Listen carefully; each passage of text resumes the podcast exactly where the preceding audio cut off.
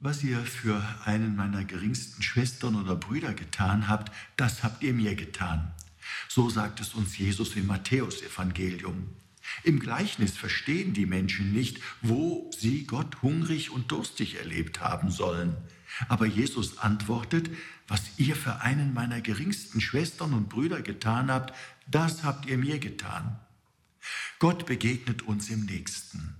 So sollen wir Christen unsere Mitmenschen anschauen und so mit ihnen umgehen.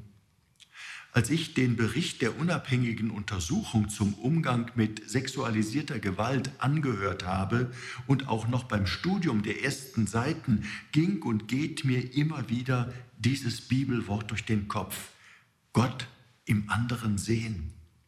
Was ist da bloß passiert, dass damals Priester, Verantwortliche, Christen sich mehr um den Ruf der Kirche gekümmert haben, als um das Leid der Betroffenen?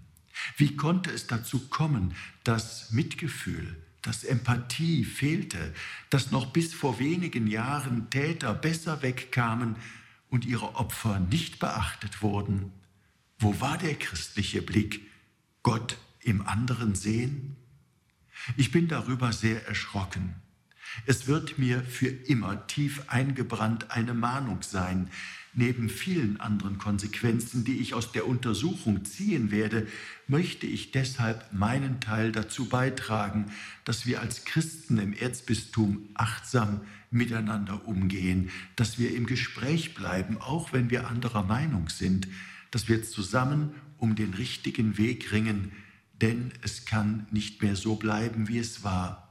Wir haben große Herausforderungen, die vor uns liegen. Die Untersuchung die ist kein Abschluss. Sie markiert so etwas wie einen Neubeginn. Aber wir haben dafür auch die besten Voraussetzungen, wenn wir Gott im anderen sehen. Ihr Rainer Wölki, Erzbischof von Köln.